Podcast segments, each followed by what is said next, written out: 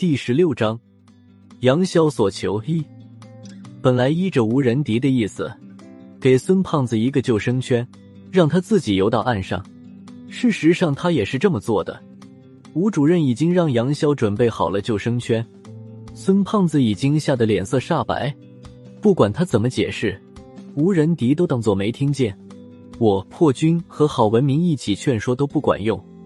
连萧和尚都臊眉搭眼的凑过去，就这样还是被无人敌骂走了。救了孙胖子的是高亮。就在鬼船彻底消失在海平面时，远处一艘锈迹斑斑的渔船行驶了过来。高胖子站在船头，渔船一直开到了我们这艘小艇的旁边。高局长用扩音喇叭喊道：“和尚，你身边的是无人敌吗？孙大圣在干嘛？怎么要往海里跳？”自从得到了鬼船再次出现的消息，高胖子就带起人马赶回来了。到了码头，雇了一艘要出海的渔船，就匆忙出海。本来一个多小时前就到了附近的海域，就在他们隐约看见鬼船的时候，血海虫突然出现了，将他们的渔船团团围住。幸亏高局长一行人准备充分，但即便如此，也还是忙活了一个多小时。才在血海虫中开了一条路出来，可惜最后还是棋差一招，就晚了十几分钟，还是没能亲眼见到鬼船。无人敌在民调局里只给高亮的面子，这次算是高局长把孙胖子救了。我们上了渔船，高亮看见一头白发的杨军，当时眼睛就直了。看样子高局长似乎并不知道无人敌和鬼船之间的关系。高亮把吴仁迪叫到了一边，两人聊了半天。高胖子在看杨军时，已经眉开眼笑的拍了拍杨军的肩膀，说道：“你的事吴主任都跟我说了，从今天起，你就算是我们民调局的人了，不管什么事都可以直接找我。”杨军在鬼船上待惯了，上至白发年轻男子，下到军事水手，还没有谁这么和他说话。一时之间，他还有些不太适应。就在这时，杨军身后的背箱动了一下，背箱没有上锁，上面的盖子被顶了起来。一只黑猫将头露了出来，你也不知道什么时候钻进了杨军的背箱里。随后，这只黑猫从背箱里窜了出来，非常灵巧的爬到杨军的肩头，在上面趴着不动，眼睛一动也不动的盯着高胖子。这是你的猫，看着就灵巧。高亮笑呵呵的说道，伸手在黑猫背部黑缎面一样的皮毛上来回捋顺几下，可能他是想借此和杨军拉近一下关系。但几秒钟后，高局长就认出了这只黑猫的出处，他的脸色立刻变得刷白，浑身哆嗦一下，接连后退了好几步。就在刚才，高胖子的手在黑猫身上来回捋顺的时候。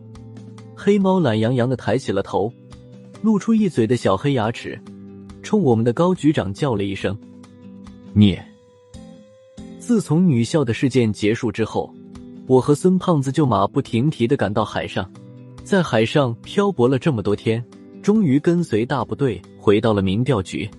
在路上的时候，高亮就给杨军安排好了，让他先在民调局慢慢熟悉一下环境，之后和杨潇一样。以调查员的身份进到六室，做无人敌的手下。最倒霉的算是孙胖子了。虽然他不用游回岸上，但是他藏在背箱里面的东西很快就被高亮发现。小小的背箱里面，他竟然藏了六个金球，加起来也有一百二三十斤。最后还是在孙胖子和萧和尚的软磨硬泡之下，高胖子才终于答应分出两个金球。一个作为我们仪式的公用经费，另外一个作为我们五个人这一次鬼船事件的奖励。处理金球的事情是孙胖子、萧和尚和郝文明三人一起去办的。本来高亮打算以一克一百五十元的价钱回收金球，但打听了金价之后，孙胖子和萧和尚死活不干。高亮也懒得为这样的事情掰扯，一甩手：“你们自己看着办吧。”考虑到手里的两个金球是六百多年前的产物，不可能达到现代九九金的纯度，孙胖子带着在鬼船上钻下来的金沫子，找了专人检验，得到的结论好的让人有点不相信。检验的样品属于老金，而且提炼黄金的技术在当时来说，已经到了十分精纯的地步，接近现代黄金的纯度。有了这样的检验结果，孙胖子就开始张罗联系买家了。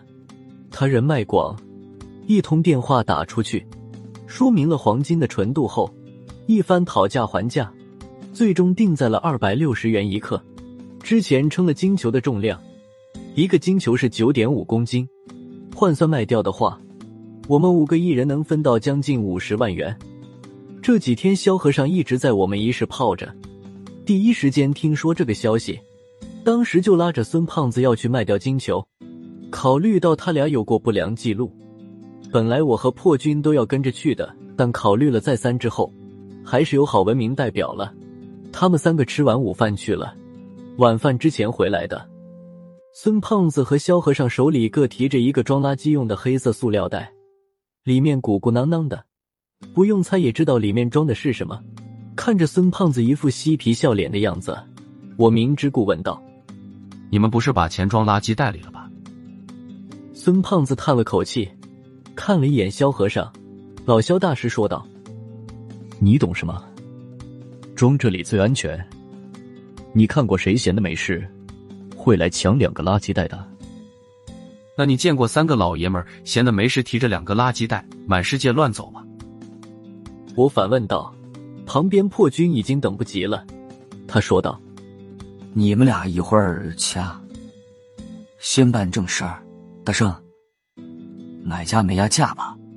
萧和尚先说道：“还是小胖子有人缘，那边不但没压价，还多少添了一点。”正好五百万，你们一室的公用经费，小好要的支票，我们的那份给的现金，一个袋子一百二十五万。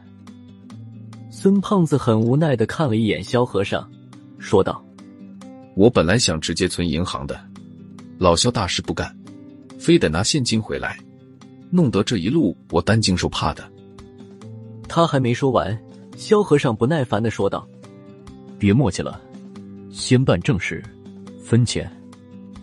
这个过程不必细说，只是没有想到他们会直接提着现金回来，我只能就地取材，找了一个纸箱子，将我的那份五十万装了进去。欧阳偏左那儿有保险箱，先放他那里一晚，明天天一亮就存银行。